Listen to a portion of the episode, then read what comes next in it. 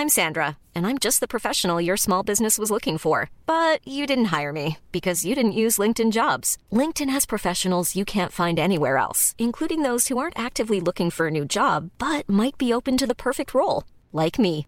In a given month, over 70% of LinkedIn users don't visit other leading job sites. So if you're not looking on LinkedIn, you'll miss out on great candidates like Sandra. Start hiring professionals like a professional. Post your free job on linkedin.com/people today.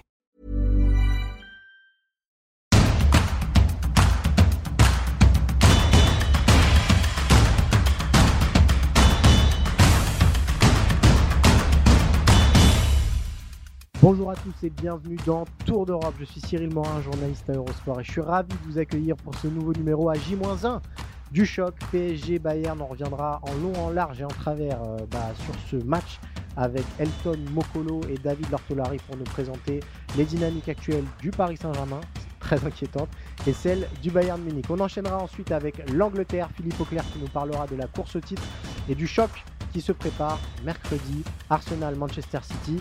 Attention les yeux. Et on terminera ce tour d'Europe avec un cas qui crispe la Juventus Turin. Paul Pogba va-t-il rejouer au football cette saison? Guillaume Maillard Pacini nous expliquera les coulisses de cette absence. Tour d'Europe est à retrouver en podcast tous les lundis sur vos plateformes d'écoute. Si vous tapez Eurosport FC, vous aurez le droit en bonus au FC Stream Team tourné tous les vendredis. Et évidemment, si vous voulez voir les meilleurs moments de cette émission, rendez-vous sur eurosport.fr. Tour d'Europe, c'est parti.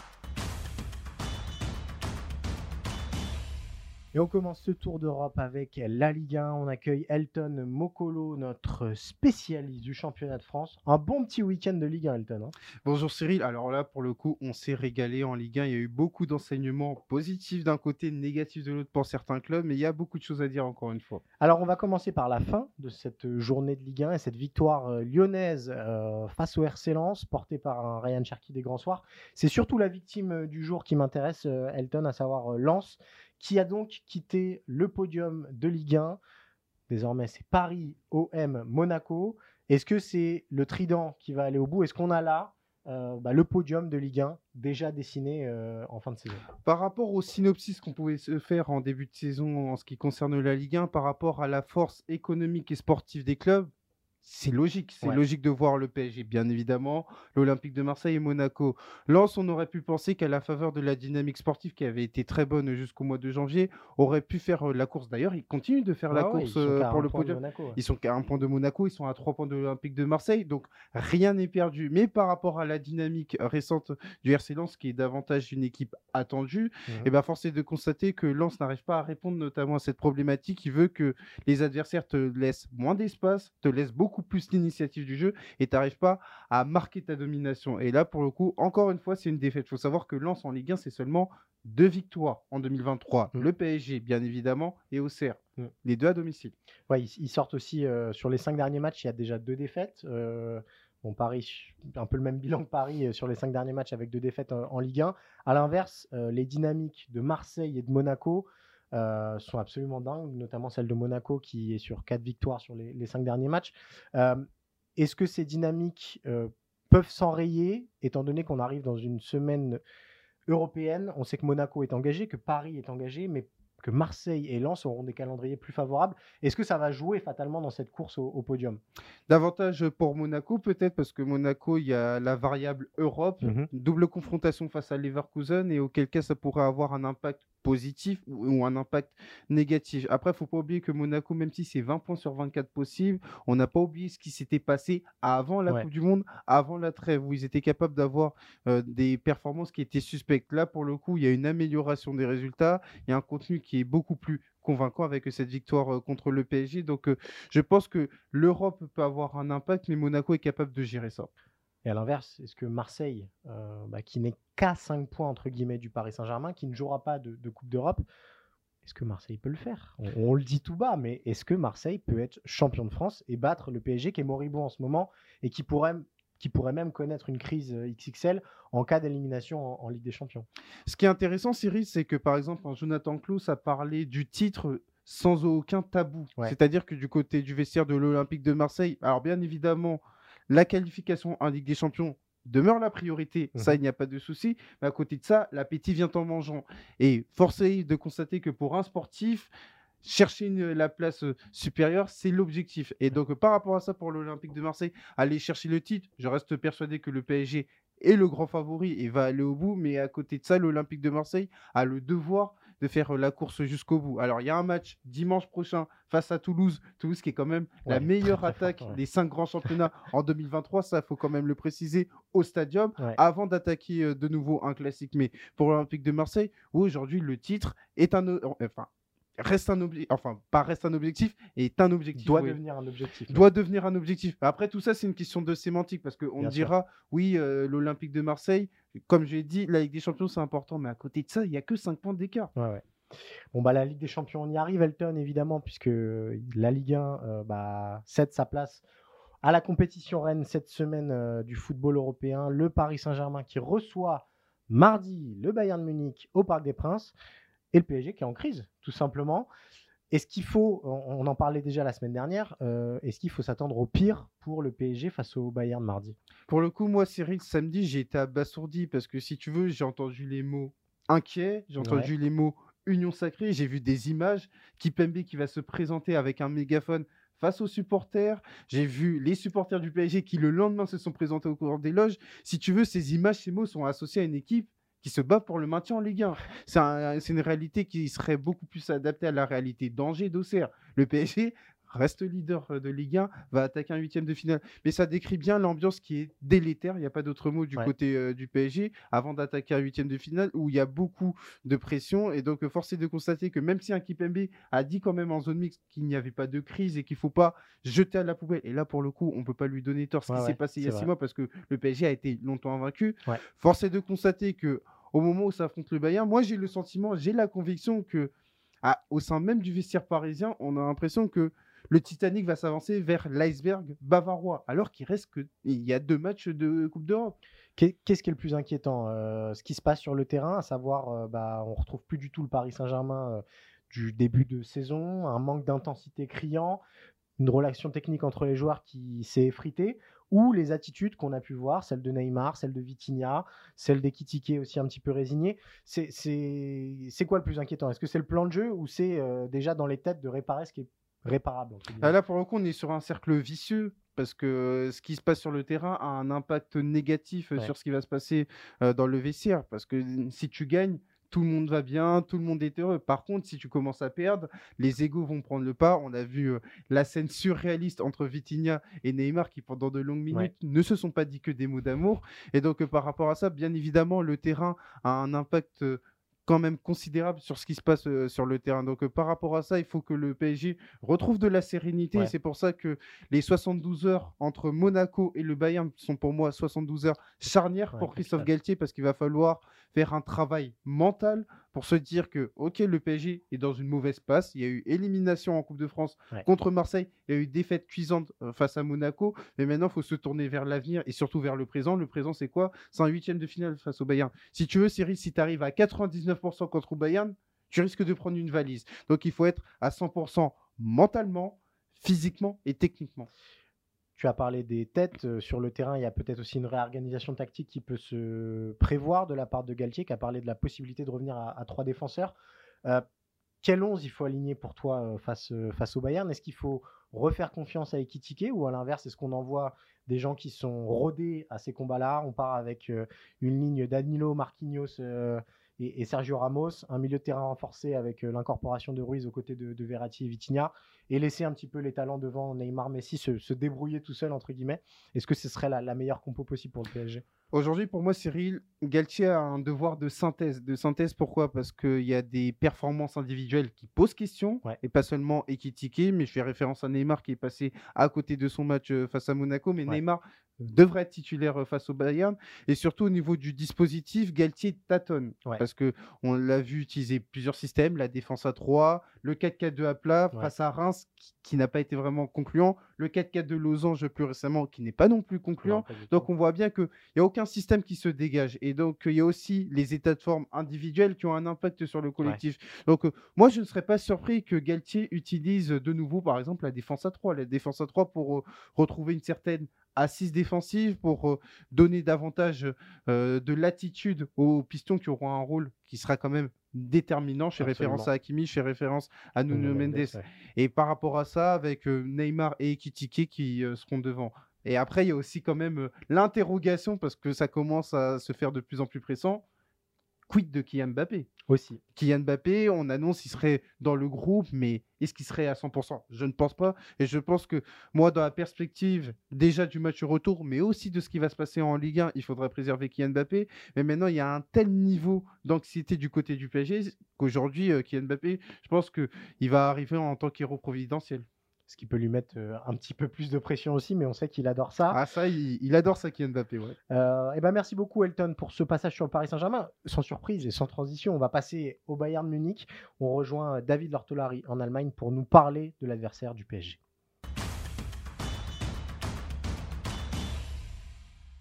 Nous voici donc en Allemagne à J-1 du choc PSG Bayern au Parc des Princes. On accueille David Lortolari, notre spécialiste Bundesliga. David, euh, bah, le Bayern a préparé de manière optimale euh, son déplacement au parc avec cette victoire face à Bochum 3-0. Nagelsmann n'était pas totalement satisfait, mais quand on voit l'état actuel du Paris Saint-Germain, on relativise les difficultés euh, connues par le Bayern depuis le début de saison. Enfin, même depuis le début d'année, pardon. C'est vrai, c'est vrai. Depuis 2023, ça, ça a surpris en Allemagne cette sortie un petit peu, un petit peu cassante, un petit peu radicale de Julian Nagelsmann après le match, qui a expliqué que qu'il euh, y avait eu six bonnes minutes d'entrée de jeu contre Borum. Derrière, il y avait eu 60 minutes médiocres et puis on avait bien fini. Euh, je ne sais pas si j'ai mis tout dans l'ordre, mais vous aurez, compris qu'il a été très critique, Julian Nagelsmann. C'est pas nouveau. Il est toujours critique vis-à-vis de ses joueurs, vis-à-vis de ses propres performances aussi à lui comme coach. Euh, c'est peut-être un moyen aussi de garder son effectif, de garder les, Allemands conscients qu'on va changer de dimension, bien sûr. Euh, on, ne, peut pas euh, livrer la même prestation contre le Paris Saint-Germain qu'on a, livré contre Borum, a-t-il dit, parce que sinon, ça ne va pas suffire. Et effectivement, il y a toujours des choses à, améliorer. Il y a beaucoup de joueurs encore qui sont pas tout à fait dans leur forme optimale. Hein. il y a Goretzka, il y a Kimmich, qui n'était pas là parce qu'il était suspendu. Mhm. Il y a Gnabry. Euh, il y a plein de joueurs. Thomas Müller n'est pas à son top non plus. Il y a plein de joueurs qui sont pas à leur maximum. Donc, c'est aussi intéressant de voir un entraîneur exigeant et qui se méfie de la, de la marche forcément qu'il y a à gravir entre l'ordinaire du championnat et la, Ligue des Champions. On, en parlait juste avant avec Elton. On a l'impression que le PSG aborde ce rendez-vous dans la pire dynamique possible, euh, en crise complètement. Le Bayern, à l'inverse, a corrigé pas mal de choses. Est-ce que en Allemagne, euh, bah, j'imagine qu'on regarde ce qui se passe euh, au PSG et qu'on se dit quand même, là, le Bayern est largement favori ou on ne tombe pas dans cet excès-là? On ne tombe absolument pas dans cet excès-là. Les, émissions dominicales ont, en long et en large reparlé des, qualités euh, hors normes des, des, joueurs du PSG, même si on a bien noté que certains pourraient être absents. Euh, mais le Bayern se méfie beaucoup de la qualité individuelle, Weltklasse-Mannschaft, on dit en, Allemagne, c'est-à-dire une, équipe capable de, livrer des prestations de niveau international, mondial, ce Paris Saint-Germain. Donc il y a cette méfiance-là. Et je ne crois pas que ce soit de la politesse. C'est simplement que, encore une fois, euh, on, on, sait que le Bayern est perfectible, que Nagelsmann, il faut qu'on en dise aussi un mot, va avoir affaire là au match le plus important, de, enfin la double confrontation la plus importante peut-être de sa carrière d'entraîneur. Il a eu le droit la saison dernière à l'accident contre Villarreal, accident entre guillemets, mais il y a eu cette élimination prématurée en Ligue des Champions pour le mm. Bayern. Une deuxième saison avec cette élimination, si elle devait advenir en huitième de finale, Nagelsmann se retrouverait très très fragilisé. Donc pour lui, c'est aussi un terrain un peu nouveau, un territoire un peu nouveau, et il a la pression de bien faire face au Paris Saint-Germain. C'est peut-être ça aussi qui fait que les Allemands sont un peu, sont encore un petit peu sceptiques, Cyril. Et puis c'est aussi que oui, les performances sont en hausse. Il y avait eu trois nuls début 2023, il y a trois victoires mm. derrière, mais l'équipe ne montre pas encore son, son image habituelle de, de surpuissance, de surdomination par rapport aux adversaires. C'est intéressant, ça progresse, mais c'est pas encore un Bayern euh, irréprochable du tout, loin s'en faut. Alors, à quoi il faut s'attendre sur le 11 de Nagelsmann pour ce match? On a regardé celui contre Bochum, on n'a pas tout compris de l'extérieur, avec Goretzka seul devant la défense et grosso modo des attaquants et Cancelo. Enfin voilà, beaucoup, beaucoup de, joueurs offensifs. On se a priori, ce serait une équipe un peu plus équilibrée au Parc des Princes, potentiellement en 4-2-3-1 avec un, double pivot Kimmich-Goretzka. C'est quoi un petit peu les, points chauds de la compo de Nagelsmann pour les heures qui viennent? Eh bien, on peut on peut peut-être éclairer ça à, l'aune de la tactique parce qu'on s'est aperçu que le Bayern sur ce match contre Borum avait fait quelque chose qu'il faisait très peu, c'est-à-dire se projeter en nombre et très vite en contre-attaque en ayant une, fois qu'on avait récupéré le ballon. Et ça, c'est un peu nouveau. Et c'est intéressant parce que contre un Paris Saint-Germain qui va sans doute par moment, surtout au Parc des Princes, avoir le ballon, je pense que Nagelsmann a travaillé, a voulu travailler à l'occasion de ce match, cette répétition générale, euh, ces, scènes de jeu où vous récupérez le ballon proche de votre surface de réparation et vous devez vous projeter. Et c'est pour ça que les joueurs très rapides, il y en a au Bayern, Gnabry, Sané, euh, Alfonso Davis en particulier, on peut ajouter Kingsley Coman, ça fait quatre. Mm. On aura rarement les quatre sur le terrain en même temps, mais ces quatre-là peuvent se projeter très vite en contre-attaque. Et donc, euh, c'est une option intéressante. Ça sera probablement pas l'option de départ. Et donc, effectivement, Cyril, on doit s'attendre à euh, le double 6, les deux milieux défensifs. Je crois que Kimmich, Goretzka, c'est en pôle. On pourrait avoir un Moussiala un peu reculé aussi mais euh, Nagelsmann aimerait profiter, je pense, des qualités de Moussiala, surtout très offensivement. Euh, mais oui, un 4-2-3-1, ça paraît euh, équilibré, ça paraît normal au départ. Il faut garder à l'esprit qu'il y a toujours la possibilité d'une surprise avec trois défenseurs parce que Pavard à droite, Upamecano et Delirte, ça fonctionne très bien. Il l'a testé plusieurs fois. Les défenseurs centraux, les trois qu'on vient de citer, sont en performance en hausse, surtout les deux derniers.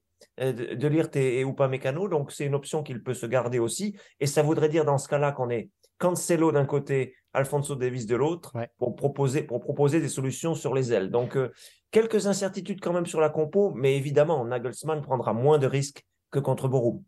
quelques incertitudes, mais beaucoup, beaucoup de joueurs euh, qui reviennent au, sommet de leur forme. Un dernier petit mot peut-être, David, tu nous confirmes qu'on va revoir Eric Maxime Choupo-Moting au Parc des Princes. Ce sera le titulaire du Bayern en, pointe. Il n'y a pas de question.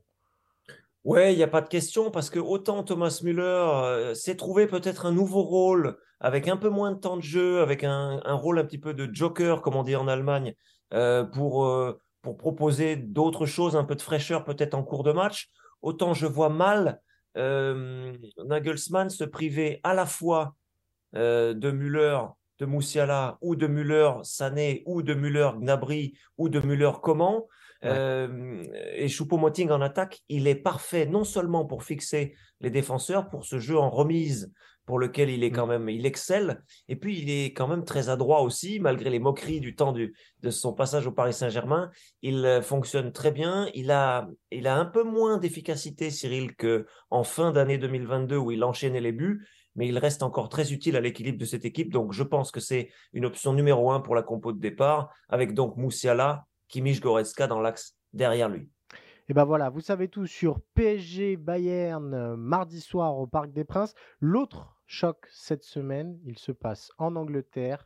Arsenal contre Manchester City. On retrouve tout de suite Philippe Auclair. Nous voici donc en Angleterre. On retrouve Philippe Auclair, notre spécialiste de Première Ligue, après un week-end où toutes nos certitudes ont encore valsé, presque. Philippe, on en parlait la mmh. semaine dernière. Euh, on se disait que Manchester City était dans le dur et que c'était un simple faux pas pour Arsenal. Finalement, Arsenal a été tenu en échec par Brentford. City a renoué la victoire, euh, avec la victoire face à Aston Villa. Et revoilà les Citizens à trois points d'Arsenal. Est-ce que le championnat est relancé, Philippe, finalement? Euh, Oui, on, est bien obligé de le dire. On va sans doute changer d'avis euh, toutes les semaines parce qu'en fait, ce qui se passe en ce moment est assez curieux parce que euh, toutes les équipes dont on s'attend qu'elles prennent les trois points chaque week-end, à chaque fois on a deux ou trois surprises. À chaque fois, il y en a qui laissent des points en route. C'était le cas, par exemple, de Manchester United au milieu de semaine mmh contre Leeds dans le premier match. On s'est dit, bon, voilà, ça y est, ça les met un petit peu en retard. Mais les voilà qui battent Leeds. Euh, Arsenal, on les voit qui tombent à Everton. qui avait également causé des problèmes à Manchester City, on s'en souvient. Mmh. mais et ça n'était le, type de performance, je pense, qu'on a vu à, l'Emirates ce, ce, samedi était différent de ce qu'on avait vu à Everton. et je pense moins inquiétant pour Michael Arteta. En ce sens qu'il y avait, surtout en seconde période, on a retrouvé du dynamisme, on a retrouvé du tempo. Mais aussi, il faut, dire qu'en face, il y avait une équipe de Brentford qui était extrêmement difficile à manœuvrer, qui a créé des problèmes pour beaucoup d'autres grosses cylindrées du championnat d'Angleterre, et qu'en fait, ce n'est pas une si énorme surprise que cela. En fait, on vit une saison dans laquelle ce ne sont pas véritablement des surprises, mais c'est plutôt qu'on est est devenu tellement habitué à voir des équipes finir la saison avec 95 ou 98 points qu'on s'imagine que c'est nécessairement l'ordre normal, que c'est comme ça que les choses doivent se passer. Cette saison, ça n'est pas le cas. Euh, d'une part, les, les, outsiders comme Bradford ou Brighton euh, sont en, surperformance, on va dire ça mmh comme ça. Et d'autre part, il n'y a pas un des seuls des candidats au titre qui n'ait pas quelques petits points faibles. Euh, et donc, c'est une question de, momentum, comme on, dit, comme on dit en anglais, une question de, c'est l'élan. Et en l'occurrence, là, pour, euh, pour Arsenal, bon, ça tombe à un mauvais moment, bien évidemment, puisqu'il y a ce match de mercredi. Je mmh. pense qu'on va dire deux mots. Euh, mais ça n'était pas catastrophique. D'autant plus que, euh, comme tu le sais sans doute, il y a eu des décisions arbitrales extrêmement critiquées mmh. dans la mesure où les gens qui s'occupent de la VAR n'ont pas fait le travail. Ils ont oublié même de tracer les lignes sur leur écran, ce qui, est, ce qui paraît hallucinant. Euh, s'il l'avait fait, eh bien, le but égalisateur de Brentford n'aurait pas compté et on aurait un tout autre discours aujourd'hui. Donc, euh, il n'y a pas péril en la demeure, mais bien évidemment, au niveau arithmétique, c'est vrai que bah, c'est un petit peu plus compliqué. Voilà, on, va dire que si euh, Manchester City venait à s'imposer mercredi soir, là, on commencerait à avoir des doutes. C'est vrai. Alors justement, c'est le choc de mercredi soir. Euh, déjà une petite question, pas forcément sur le jeu, mais sur la programmation de ce match euh, qui vient en concurrence frontale avec la Ligue des Champions. Et si on est très honnête, je suis prêt à parier que Arsenal Manchester City aura plus d'audience à travers l'Europe que les matchs de, mercredi en Ligue des Champions. Euh, c'est volontaire de la part de la Première Ligue ou c'est simplement que bah, pour caler une date dans ce calendrier et c'était la seule dispo? C'était la seule, c'était la seule date disponible. C'est aussi bête que cela. On, vit une saison très particulière. C'est en partie en raison de la tenue de la Coupe du Monde au Qatar au mois de, au mois de novembre et au mois de décembre. Du coup, bien évidemment, le nombre de dates qui sont, qui sont disponibles est extrêmement limité. Et je dirais même que c'est presque un petit miracle qu'on soit arrivé à, trouver cette date-là pour un match mmh. d'une telle importance. Donc, euh, ça n'est pas, euh, ne voyez surtout pas en cela, les amis, un complot de la Première Ligue pour euh, ternir l'image de l'UEFA ou, ou, grimper à l'audimat et gratter quelques points d'audimat à, à, nos amis euh, de, de, la Confédération européenne. Il n'y a absolument aucun complot. Ok.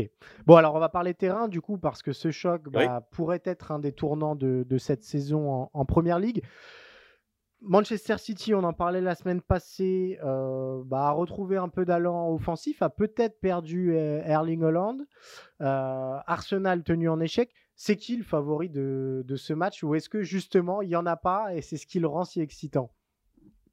Très honnêtement, euh, a priori, on donnerait un léger avantage, un 51-49 mmh à, Manchester City, a priori. Hein, sur euh, la foi de ce que l'on a vu euh, lors de ce week-end. Mais comme on, aurait, si on avait fait ça il y a deux week-ends, on aurait eu plutôt Arsenal 60-40. c'est un match particulièrement difficile à prédire dans la mesure où, si l'on voit les problèmes qui se posent à Arsenal en ce moment, leur problème principal, c'est de, jouer contre des équipes qui ont un bloc défensif bas. Comme on l'a vu à Everton, comme on l'a vu avec Brentford, où souvent il y avait une ligne de 7, je dis bien 7 défenseurs qui étaient sur les 10 ou 12 mètres. Donc extrêmement difficile à, passer. Euh, ça ne sera pas le cas contre Manchester City. Mm-hmm. Il y aura des espaces. Souvenons-nous euh, du, match, je pense, contre Manchester City de la saison passée, qui avait été sans doute euh, le plus abouti de euh, ce qu'avait proposé Mikel Arteta depuis son arrivée au club, malgré une défaite finalement, je crois, par deux buts à 1, l'expulsion de Gabriel. Mais ils avaient remué et bougé cette équipe de Manchester City comme pratiquement aucune autre équipe n'a pu le mmh. faire. Ils ont donc les arguments pour se faire. Euh, la question que je me pose, c'est, et c'est une question que va se devoir se poser Mikel Arteta, il y a certains éléments euh, des Gunners qui semblent, je dirais pas fatigués, mais dont les jambes sont un petit peu plus lourdes qu'elles l'étaient il, y a, deux mois. Je pense par exemple à Gabriel Martinelli, qui est un, pion essentiel dans, cette équipe d'Arsenal. Je me pose la question de savoir si Leandro Trossard, euh, qui a été très en vue quand il est entré en jeu, que ce soit contre Everton ou que ce soit contre Brentford, ne sera pas préféré sur, sur le côté gauche. Euh, et du côté de Manchester City, euh, hmm, ma foi, c'est difficile. C'est difficile de dire parce que, par exemple, ils ont été très convaincants contre Aston Villa en première période. Mais bon, ça n'était pas une énorme surprise. Villa, depuis, je crois, n'a pas gagné depuis City, contre City depuis 2013. Et justement, n'était pas exactement le type d'équipe dont on pouvait s'attendre à ce qu'elle cause des difficultés particulières à City sur son terrain, surtout vu la façon dont Manchester City est remonté, Pep Guardiola est remonté, après ce qui s'est passé lundi dernier. Hein, et qui, bien évidemment, il va utiliser euh, dans son vestiaire pour dire c'est nous contre eux, tout le monde est contre nous, etc. Mais en seconde période, ils n'ont pas été particulièrement convaincants. Et ils ont été en fait à, une transversale de se retrouver tout d'un coup à, 3-2 après avoir mené 3-0. Donc c'est une équipe qui a encore, qui est cette année, euh, qui présente des, je dirais pas des failles, mais des petites fissures dans son organisation défensive que l'on ne voyait pas auparavant, qui sont en partie dues au fait d'ailleurs que Guardiola continue de, de changer son, son back four euh, de match en match, c'est quasiment jamais le même. Et on sent, Ederson également est peut-être pas tout à fait aussi dominateur, il reste magnifique, hein, mais qu'il l'a été précédemment. Et du coup, on a deux équipes qui sont imparfaites. Et, quand, quand, on a des équipes qui sont imparfaites, euh, évidemment, il devient beaucoup plus difficile de, prédire ce qui va se passer. En ce qui me concerne, je crois que la, la principale chose, c'est que du côté des Gunners, ils vont être face à un adversaire qui va leur convenir beaucoup mieux que des adversaires qui sont venus pour uniquement défendre et marquer un but en contre-attaque ou sur un coup de pied arrêté. Là, ça ne sera pas le cas. Et ça peut fonctionner à l'avantage des Gunners. Ce qui m'intéresse euh, un petit peu dans ce que tu dis, c'est les leviers utilisés par Guardiola ces derniers jours. Euh, mmh. on vous rappelle euh, bah, la première ligue qui a communiqué lundi dernier sur des infractions, plus de 110, si je ne dis pas de bêtises, de Manchester 115, City. 115, oui, absolument. Voilà, exactement. Au règlement de la, première ligue. Depuis, on a eu bah, Guardiola qui a eu une séquence où il expliquait euh, bah, que c'était donc l'Angleterre contre Manchester City, que City n'était pas responsable de la glissade de, Steven Gerrard, qui appréciera au passage. Est-ce que on, va avoir ce narratif un petit peu développé par Guardiola jusqu'à la fin, euh, et ce seul contre tous qui peut souder cette troupe euh, qu'on trouvait désunie il y a quelques semaines? C'est vrai qu'on trouvait un petit peu désunie. C'est vrai qu'il n'a pas tout à fait la même cohésion qu'on a vu dans les années précédentes. Euh, je pense que l'effet va, euh, va s'atténuer, l'impact euh, va s'atténuer au fil des semaines parce que on entre dans une toute autre période qui va être une période de, de délibéré en privé, rien ne va filtrer. Et donc, même s'il va y avoir des articles et des chroniques, etc., sur, sur l'affaire, sur ce qui est reproché à Manchester City, et puis sur le comportement de Pep Guardiola, qui, je m'excuse, était franchement à la limite de l'acceptable, euh, puisqu'il en s'en est pris nommément, notamment à Daniel Levy de Tottenham. Mmh. Il a cité euh, neuf clubs. Enfin, il a, il a dit des choses absolument qui étaient tout simplement pas vraies euh, dans, dans sa, conférence de presse. Mais c'était en réponse à des questions, bien évidemment. Mmh Et ces questions, à mon avis, vont être poussées un petit peu en à l'arrière-plan au fil des semaines. Donc, on va retrouver une espèce de, de quotidien plus plus normal, euh, dans lequel il y aura que, politique, plus sportif. Oui, de temps à autre, il y aura toujours bien évidemment des, euh, non pas des allusions, mais des questions qui seront posées euh, simplement sur où est-ce que nous en sommes, etc. Mais les, les vraies questions, celles qui, qui, font mal, ont été posées lors de cette conférence de presse. Et on ne peut pas les poser, j'allais dire un petit peu malheureusement, à toutes les conférences de presse. Donc, les choses vont retrouver une certaine quiétude. Et donc, l'effet euh, d'augmentation de cohésion en quelque sorte au sein, au sein du, euh, de, Manchester City, à mon avis, c'est quelque chose qui est limité dans le temps. Il va pas pouvoir se servir de ça euh, jusqu'à jusqu'à la fin de la saison. en a-t-il besoin d'ailleurs C'est la question qu'on peut se poser. Ouais. Dernière petite question parce que je sais que c'est un sujet qui te tient à cœur.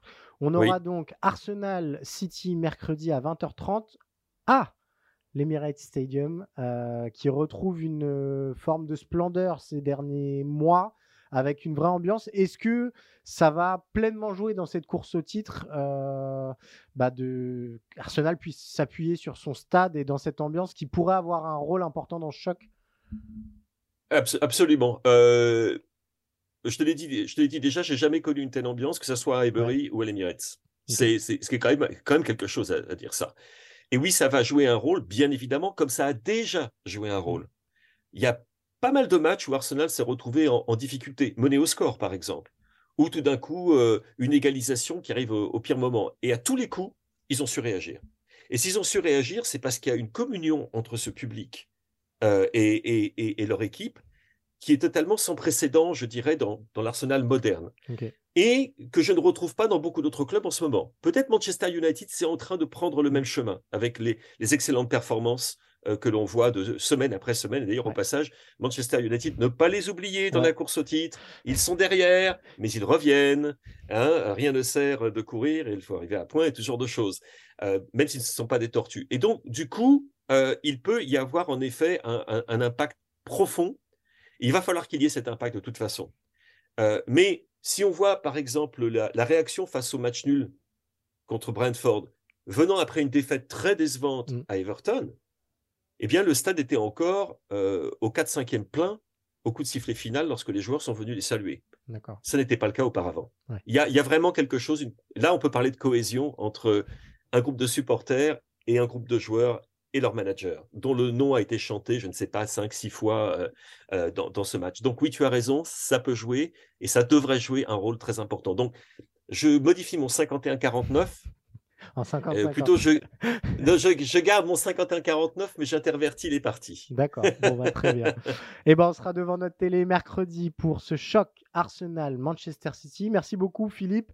Et nous, on va s'envoler pour l'Italie pour parler de Paul Pogba.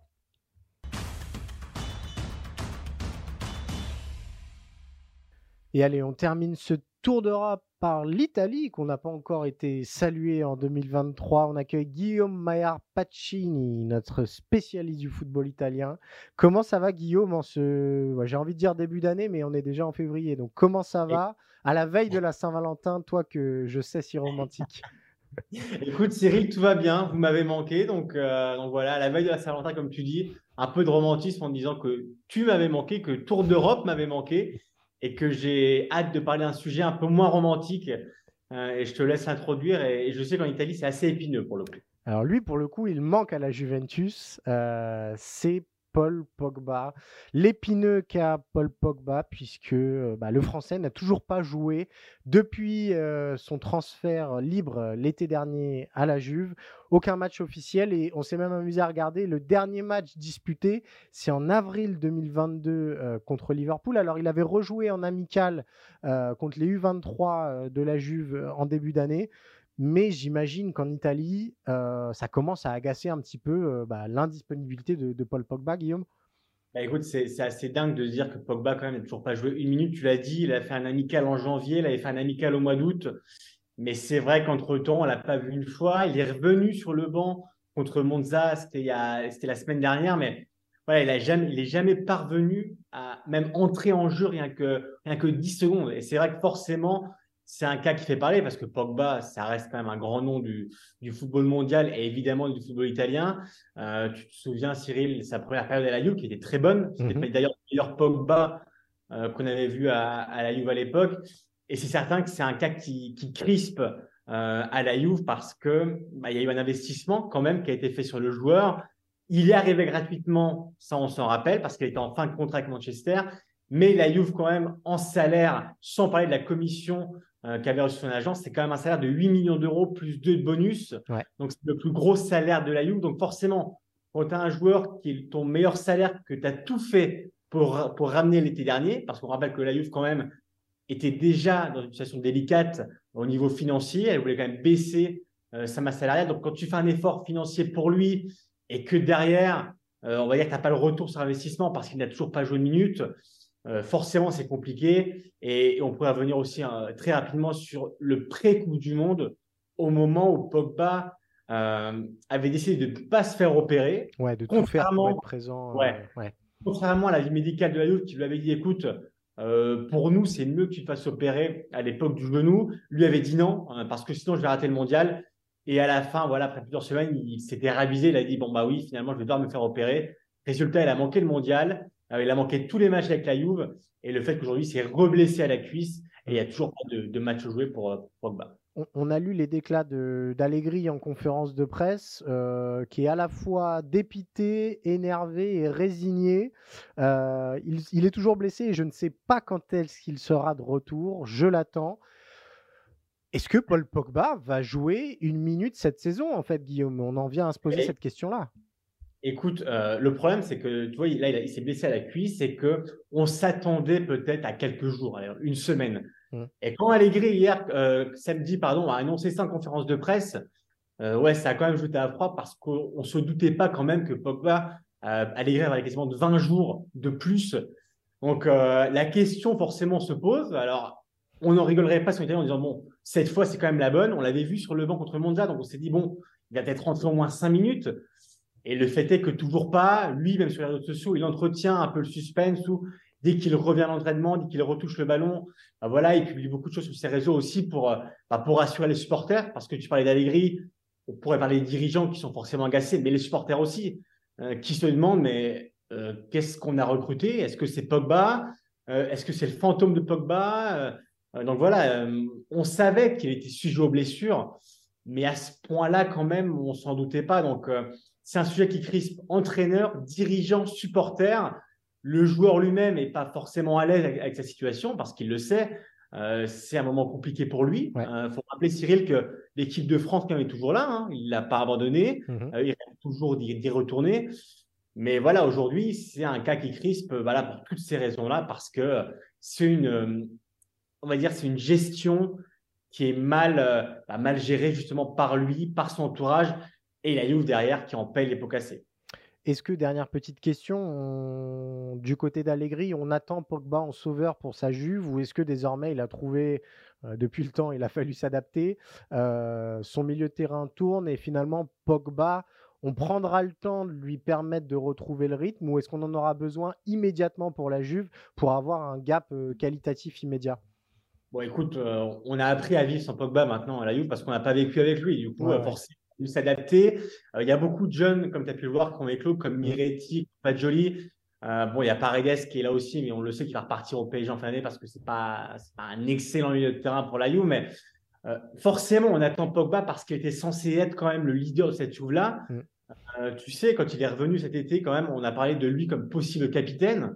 donc, donc voilà, on attendait beaucoup, beaucoup de lui. Aujourd'hui, voilà, on apprend à vivre sans. Euh, il y a eu quelques rumeurs sur le fait que la Juve pourrait songer à s'en séparer l'été prochain si la situation perdurait. Donc, c'est te dire aussi le niveau d'agacement euh, qu'il peut y avoir à la autour du Cap bas. Moi, ce que je peux te dire, c'est qu'en tout cas, voilà, la Juve l'attend, forcément, parce que ça reste Paul Pogba, mais elle n'attendra pas indéfiniment parce que la Juve est pressée. Mm. Euh, la Juve, tu le sais, est dans une situation compliquée aussi par rapport au niveau comptable. Elle, elle a une de moins 15 points. Elle a plusieurs affaires judiciaires aussi euh, qui vont être jugées dans les prochains mois. Donc, euh, toute la situation fait que la Juve ne peut pas se permettre d'attendre Pogba. Elle va, elle va voir, elle va voir l'évolution de la situation. Elle espère compter sur lui avant la fin de la saison parce que terminer la saison sans voir Paul Pogba, rien qu'une minute, voire qu'un match, euh, ce serait une situation assez, assez lunaire. Il y a la Ligue Europa, Cyril, il faut le rappeler, contre, contre le FC Nantes, justement, euh, jeudi. Donc, euh, ouais, Paul Pavac sera probablement pas là, pas là à l'aller. Au retour, on verra bien, mais voilà, on, compte toujours sur lui, mais on ne pourra pas l'attendre indéfiniment parce qu'on est quand même le, 13 février aujourd'hui. Et ça paraîtrait quand même quasiment incroyable de ne pas voir Paul Pogba au moins une fois euh, en match officiel sous, le maillot de la Juve. On terminera sur ça, Cyril. Le dernier match euh, sous le maillot de la Juve de Paul Pogba, ça remonte à 2016. voilà, et, quand tu sais qu'il a revenu les derniers, voilà, c'est assez dingue de se dire que Paul Pogba n'a toujours pas porté le, le maillot de la Juve cette saison. Eh ben, merci beaucoup, Guillaume. Tu nous avais manqué aussi. Euh, rassure-toi, ravi de te retrouver dans, Tour d'Europe. Sachez aussi euh, qu'on évoquera évidemment dans les semaines qui viennent l'incroyable Napoli en route vers le titre. Donc, euh, bah, on se donne rendez-vous très bientôt, Guillaume. C'est la fin de ce numéro de Tour d'Europe. On se donne rendez-vous lundi prochain pour un nouveau numéro. D'ici là, portez-vous bien et suivez le football européen.